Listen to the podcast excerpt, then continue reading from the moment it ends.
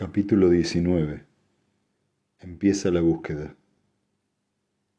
El solitario planeta Heaven, único de un solo sol en un sector de la galaxia que se extendía hasta el vacío intergaláctico, estaba asediado. Y lo estaba verdaderamente en el estricto sentido militar, ya que ningún área del espacio en el estado galáctico, en, en ese lado galáctico, se hallaba a más de 20 parsecs de distancia de las bases avanzadas del mulo. En los cuatro meses transcurridos desde la fulgurante caída de la fundación, las comunicaciones de Heaven habían sido cortadas como una red bajo el filo de una navaja. Las naves de Heaven convergían hacia su mundo, y ahora el único foco de resistencia era el propio Heaven. En otros aspectos, el asedio era aún más estrecho, porque la sensación de impotencia y derrota se infiltraba ya por doquier. Baita recorrió pausadamente el pasillo de ondulantes tonos rosáceos entre hileras de mesas cubiertas de transparente plástico y encontró su asiento guiada por la costumbre. Se arrellanó en la alta silla sin brazos, contestó mecánicamente a los saludos que apenas escuchaba, se frotó los cansados ojos con el dorso de la mano y cogió el menú. Tuvo tiempo de registrar una violenta reacción mental de repugnancia hacia la repetida presencia de diversos manjares cultivados en hongos, que en Heaven eran considerados platos exquisitos y que para su paladar educado en la fundación resultaban apenas comestibles, antes de darse cuenta de que alguien sollozaba junto a ella. Hasta entonces, sus tratos con Judy la insignificante rubia de nariz respingona que se sentaba cerca de ella en el comedor habían sido superficiales. Y ahora Judy estaba llorando, mordiendo con desesperación su húmedo pañuelo y tratando de ahogar sus sollozos hasta que en su rostro aparecieron manchas rojas. Llevaba echado sobre los hombros su informe traje a prueba de radiaciones y la visera transparente que protegía su cara se le había caído sobre el postre. Baita se unió a las tres muchachas que se turnaban en la tarea siempre repetida y siempre ineficaz de dar palmaditas en los hombros, acariciar los cabellos y murmurar cosas incoherentes. ¿Qué ocurre? susurró. Una de las chicas se encogió de hombros, significando que no lo sabía. Entonces, comprendiendo la inutilidad de su gesto, empujó a Baita a un lado. Supongo que ha trabajado demasiado y está preocupada por su marido. ¿Pertenece a la patrulla del espacio? Sí. Baita alargó una mano amiga hacia Judy. ¿Por qué no te vas a casa, Judy? Su voz fue como una alegre intrusión después de las banalidades precedentes. Esta semana ya he salido una vez. Pues saldrás dos veces. Escucha, si intentas resistirte, la próxima semana tendrás que salir tres veces, de modo que irte a casa ahora casi equivale a patriotismo. ¿Alguna de vosotras trabaja en su departamento? Pues bien, ¿por qué no os hacéis cargo de su tarjeta? Será mejor que primero vayas al lavabo y te limpies la cara. Vamos, vete.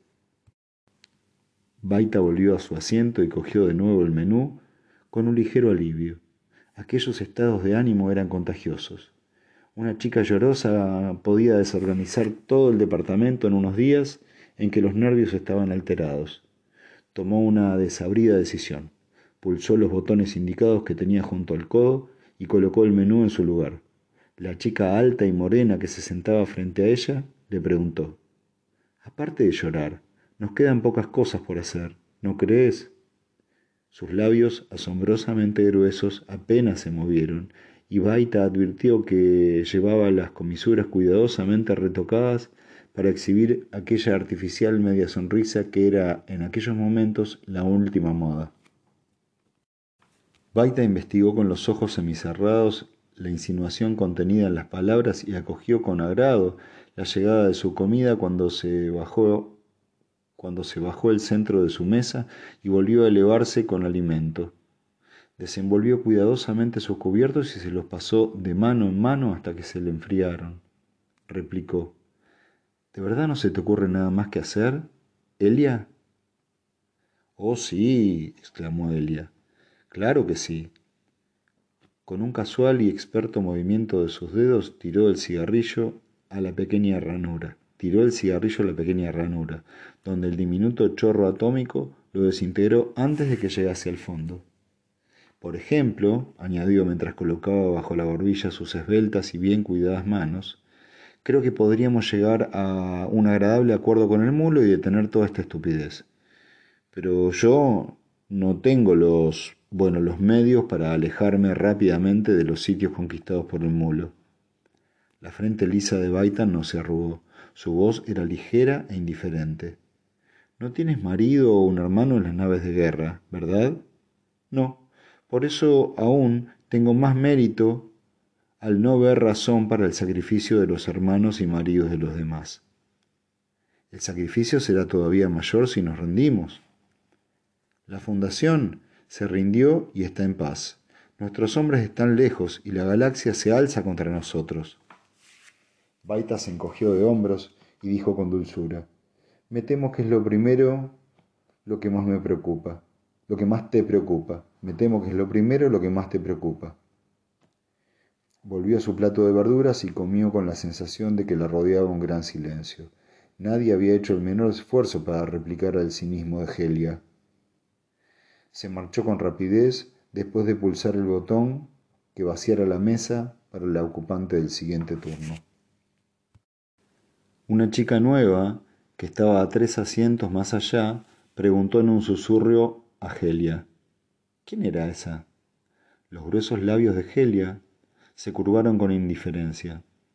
La sobrina de nuestro coordinador. ¿No lo sabías? ¿De verdad? Buscó con la mirada a la muchacha que ya se había ido. ¿Qué está haciendo aquí? Es solo una asambleísta. ¿No sabes que está de moda ser patriótica? Es todo tan democrático que me dan ganas de vomitar. Vamos, Helia, intervino la chica rechoncha de su derecha. Aún no nos has acusado nunca ante tu tío. ¿Por qué no la dejas tranquila? Aún no nos ha acusado nunca ante su tío. ¿Por qué no la dejas tranquila? Helia ignoró a su vecina echándole una mirada de reojo y encendió otro cigarrillo. La chica nueva estaba escuchando la charla de una contable de ojos brillantes que tenía enfrente. Las palabras se sucedían rápidamente. Y se dice que estuvo en la bóveda, nada menos que en la bóveda, chicas, cuando habló Seldon y que el alcalde tuvo un ataque de furia y se produjeron motines y cosas por el estilo. Ella se escapó antes de que el mulo aterrizase y dicen que su huida fue muy emocionante a través del bloqueo. Me pregunto por qué no escribirá un libro acerca de todo ello. Ahora son muy populares los libros sobre guerra. También se rumorea que ha estado en el mundo del mulo. Ya sabéis, Calgan. Y el timbre sonó con estridencia y el comedor se vació lentamente. La voz de la contable siguió zumbando y la chica nueva solo la interrumpía con el convencional y admirativo ¿De verdad? en los momentos apropiados. Cuando horas después Baita regresaba a su casa, las luces de las enormes cavernas ya disminuían gradualmente su potencia y pronto reinaría la oscuridad, que significaba el sueño para todos. Toran la recibió en el umbral con una rebanada de pan untado en mantequilla en la mano. ¿Dónde has estado? preguntó masticando. Después, con mayor claridad, he preparado una cosa improvisada. Si no es abundante, no tengo la culpa, pero ella no tengo la culpa. Pero ella daba vueltas a su alrededor con los ojos muy abiertos. Tori, ¿dónde está tu uniforme? ¿Qué haces con ropa de paisano? órdenes, Bay. Randu está encerrado con Evelyn Miss. Ignoro de qué se trata. Ya lo sabes todo. ¿Me envían a mí también? Baita se acercó impulsivamente hacia él. Toran la besó antes de contestar. Creo que sí. Probablemente será peligroso. ¿Acaso hay algo que no sea peligroso? Exactamente.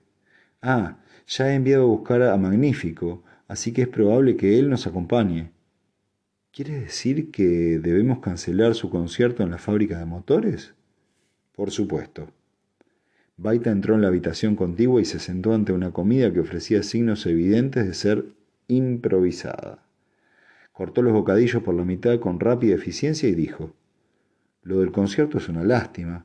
Las chicas de la fábrica lo esperan con ilusión, lo mismo que magnífico. Maldita sea, es un hombre tan extraño. Despierta tu complejo maternal, Bay. Eso es lo que hace. Algún día tendrás un niño y entonces olvidarás a Magnífico. Baita contestó con la boca llena. Se me ocurre que tú eres quien más despierta mi instinto maternal. Entonces dejó el bocadillo y adoptó una actitud grave. Tori. ¿Qué? Tori, hoy he estado en el ayuntamiento, en la oficina de producción. Por eso he llegado tan tarde. ¿Qué has hecho ahí?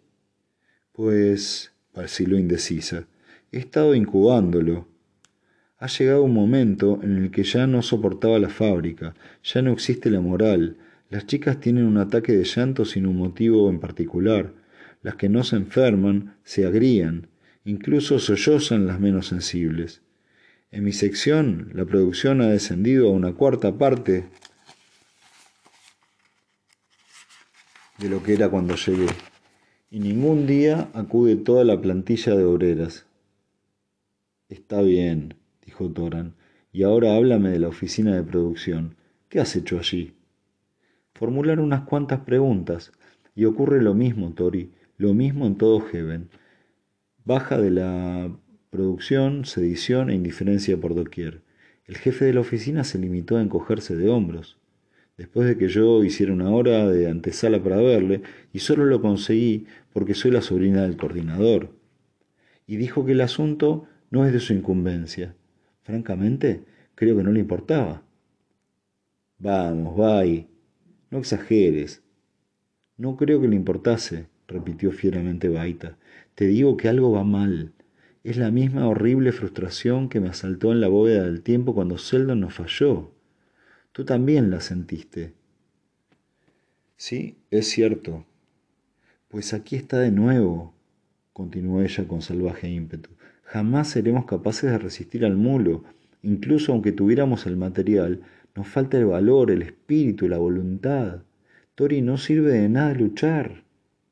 Toran no recordaba haber visto nunca llorar a Baita y tampoco lloró ahora, al menos no del todo, pero Toran le puso con suavidad una mano sobre el hombro y murmuró. Será mejor que, que lo olvides, cariño. Ya sé a qué te refieres, pero no podemos. Ya sé, no podemos hacer nada. Todo el mundo dice lo mismo y nos quedamos sentados esperando que caiga la espada. Volvió a dedicar su atención al bocadillo y el té. Sin hacer ruido, Toran arreglaba las camas. Fuera, la oscuridad era completa. Randu, como recién nombrado coordinador, en realidad era un cargo de tiempos de guerra de la Confederación de Ciudades de Heaven, ocupaba por propia elección una habitación del piso superior tras cuya ventana podía reflexionar por encima de los tejados y jardines. Entonces, al extinguirse las luces de las cavernas, la ciudad no podía verse entre las sombras oscuras. Randu no quería meditar sobre este simbolismo. Dijo a Ibn Miss, cuyos ojos pequeños y claros parecían interesarse exclusivamente por la copa llena de líquido rojo que tenía en la mano. En Heaven existe el proverbio de que cuando se extinguen las luces de las cavernas es hora de que todos se entreguen al sueño. ¿Duerme usted mucho últimamente? No. Siento haberle llamado tan tarde. Ignoro por qué en estos momentos prefiero la noche. ¿No es extraño? La gente de Heaven está condicionada muy estrictamente para que la falta de luz signifique el sueño. Yo también, pero ahora es diferente. Se está ocultando, dijo Miss en tono terminante. Está rodeado de gente durante el periodo de vela y siente sobre todo usted sus miradas y sus esperanzas. No puede soportarlo y en el periodo de sueño se siente usted libre. ¿Usted también siente esta horrible sensación de derrota? Evelyn Miss asintió lentamente con la cabeza. Sí, es una psicosis masiva, un incalificable pánico de masas. Por la galaxia, Randu, ¿qué espera usted? tiene aquí a toda la civilización basada en la ciega creencia de que un héroe popular del pasado lo tiene todo planeado y cuida de cada detalle de sus vidas. La pauta mental así evocada tiene características ad religio, y ya sabe usted lo que eso significa. En absoluto. A Miss no le entusiasmó la necesidad de una explicación. Nunca le había gustado dar explicaciones. Por eso gruñó, miró con fijeza el largo cigarro que enrollaba entre sus dedos y dijo, caracterizada por fuertes reacciones religiosas. Las creencias solo pueden ser desarraigadas por una sacudida importante en cuyo caso resulta un desequilibrio mental bastante completo. Casos leves, histeria, un morboso sentido de la inseguridad. Casos graves, locura y suicidio. Randu se mordió la uña del pulgar. Cuando Seldon no falla, o en otras palabras, cuando desaparece nuestro escenario en el que hemos descansado durante tanto tiempo, nuestros músculos se atrofian y no podemos movernos sin él. Eso es una metáfora torpe pero cierta. ¿Y qué me dice usted de sus propios músculos, Ibling? El psicólogo filtró una larga bocanada de aire a través de un cigarro y dejó salir de todo el humo, todo el humo. Oxidados pero no atrofiados, mi profesión me ha procurado unos pocos pensamientos independientes. ¿Y atisba una salida? No, pero tiene que haberla. Tal vez Seldon no previó lo del mulo, tal vez no garantizó nuestra victoria, pero tampoco garantizó nuestra derrota. El caso es que ha desaparecido del juego y nos ha dejado solos. El mulo puede ser vencido. ¿Cómo? Del mismo modo que se puede vencer a cualquiera, atacando con fuerza el punto débil. Escucha, Rando, el mulo no es un superhombre. Si le vencemos, todo el mundo lo verá por sí mismo. Sucede que no le conocemos y las leyendas se amontonan rápidamente. Se dice que es un mutante. ¿Y qué? Un mutante significa un superhombre para los ignorantes de la humanidad, pero no es eso en absoluto. Se ha estimado que diariamente nacen en la galaxia varios millones de mutantes. De estos millones, de estos millones, todos menos 1 o 2% pueden ser detectados solamente por un medio de microorganismos, de microscopios eh, macromutantes, es decir, los de mutaciones que pueden ser afectadas a simple vista o por la mente todos menos 1 o 2% son monstruos destinados a los centros de diversión, los laboratorios y la muerte. De los pocos macromutantes cuyas diferencias constituyen una ventaja, casi todos son curiosidades inofensivas, raros en un solo aspecto, normales y a menudo subnormales en la mayoría de los otros. ¿Lo comprende, Randu? Sí, pero ¿qué me dice del mulo? Suponiendo que el mulo sea un mutante, debemos por, demos por sentado que posee algún atributo indudablemente mental que puede utilizarse para conquistar mundos. En otros aspectos debe tener imperfecciones, las cuales sabremos de localizar. No sería tan misterioso, no rehuiría tanto a los demás, si estas imperfecciones no fueran aparentes y fatales. suponiendo que sea un mutante, claro está. ¿Existe una alternativa? Podría existir. La evidencia de la mutación se debe al capitán Han, Pritcher, de lo que era el servicio secreto de la Fundación. Sacó sus conclusiones partiendo de las débiles memorias de lo que pretendía conocer el molo, de los que pretendían conocer al molo, o alguien que pudiera haber sido el molo en su infancia y, y primera niñez. Pritchard trabajó con material dudoso y la evidencia que encontró pudo ser implantada por el mulo para sus propios fines, porque es seguro que el mulo ha recibido una considerable ayuda de su reputación. Esto es muy interesante. ¿Cuánto tiempo hace que opina usted así? No es una opinión en la que yo pueda basarme, se trata únicamente de una alternativa digna de consideración. Por ejemplo, Randu, Supongamos que el mulo ha descubierto una forma de radiación capaz de anular la energía mental, del mismo modo que... ¿Qué pasaría entonces? Del mismo modo que posee una capaz de anular las reacciones atómicas. ¿Qué pasaría entonces? ¿Podría ello explicar lo que nos ocurre ahora a nosotros y lo que ocurrió a la Fundación? Randu parecía inmerso en una profunda meditación preguntó ¿Qué hay de sus investigaciones en torno al bufón del mulo? Entonces fue Iblin Miss quien vaciló. Infructuosas, hasta ahora. Hablé con valentía al alcalde antes del colapso de la fundación, principalmente para infundirle valor y en parte para infundírmelo a mí mismo.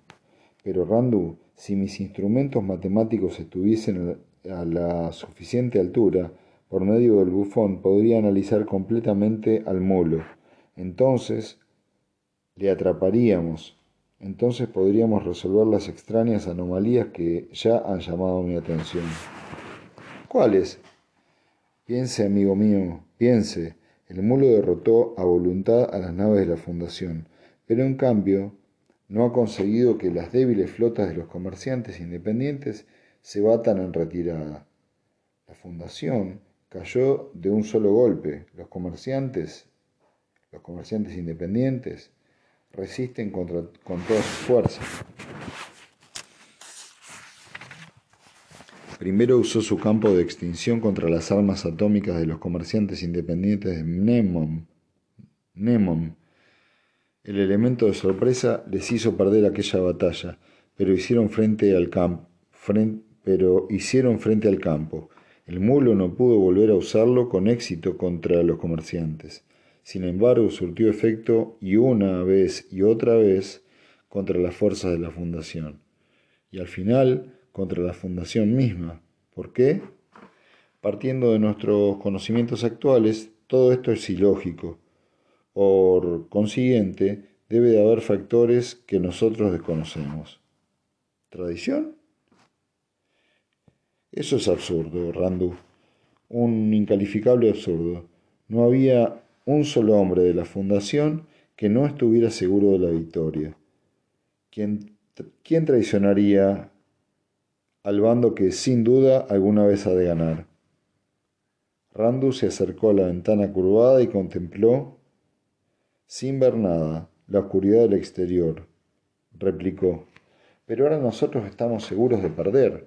Aunque el mulo tuviese mis, mis debilidades, aunque fuese como una red, toda llena de agujeros, no se volvió. Era como si hablase su espalda encorvada, sus dedos que se buscaban nerviosamente unos a otros. Prosiguió. Escapamos fácilmente después del episodio de la bóveda del tiempo. Iblin. También otros podían haber escapado, unos cuantos lo hicieron, pero la mayoría no. El campo de extinción pudo ser neutralizado, solo hacía falta ingenio y un poco de esfuerzo. Todas las naves de la Fundación podrían haber volado a Heaven o a otros planetas vecinos para eh, continuar luchando como lo hicimos nosotros. Ni siquiera 1% lo hizo. De hecho, se pasaron al enemigo. La resistencia de la Fundación en la que casi todo el mundo aquí parece confiar a ciegas, no ha hecho nada de importante hasta el momento. El mulo ha sido lo bastante diplomático como para prometer salvaguardar la propiedad y los beneficios de los grandes comerciantes, y estos se han pasado su bando. Blimis protestó.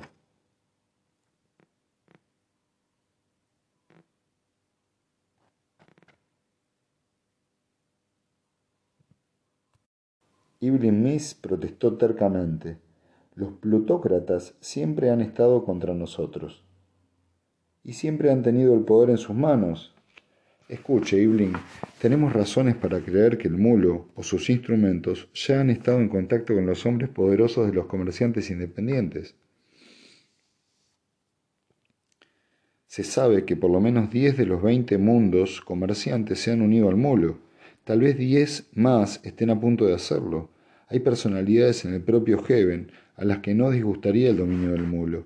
Al parecer es una tentación irresistible renunciar a un poder político en peligro, si ello asegura un control sobre los asuntos económicos. ¿Usted no cree que Heaven pueda luchar contra el mulo? No creo que Heaven luche contra él, dijo Randu, y volvió su rostro preocupado hacia el psicólogo. Creo que Heaven está esperando para rendirse.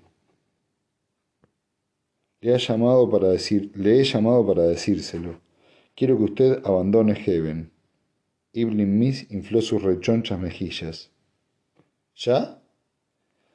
Rando asintió con terrible cansancio. Evelyn, usted es el mejor psicólogo de la Fundación. Los verdaderos maestros de la psicología se acabaron con Seldon, pero usted es el mejor que tenemos. Usted es nuestra única posibilidad de derrotar al mulo. Aquí no se puede hacerlo. Tendrá que marcharse a lo que queda del imperio. ¿A Trantor? En efecto, lo que un día fue el imperio es hoy una partícula, pero aún debe de quedar algo en el centro. Allí tiene los archivos, Sibling. Podrá aprender más de psicología, matemática, quizá lo suficiente como para que pueda interpretar la mente del bufón. Irá con usted, naturalmente. Miss replicó con sequedad. Dudo que esté dispuesto a acompañarme, ni siquiera por temor al mulo, si la sobrina de usted no viene con nosotros. Lo sé. Toran y Baita irán con usted precisamente por este motivo. Y, Evelyn, hay otro objetivo todavía más importante. Ari Seldon fundó dos fundaciones hace tres siglos, una en cada extremo de la galaxia. Debe encontrar esa segunda fundación.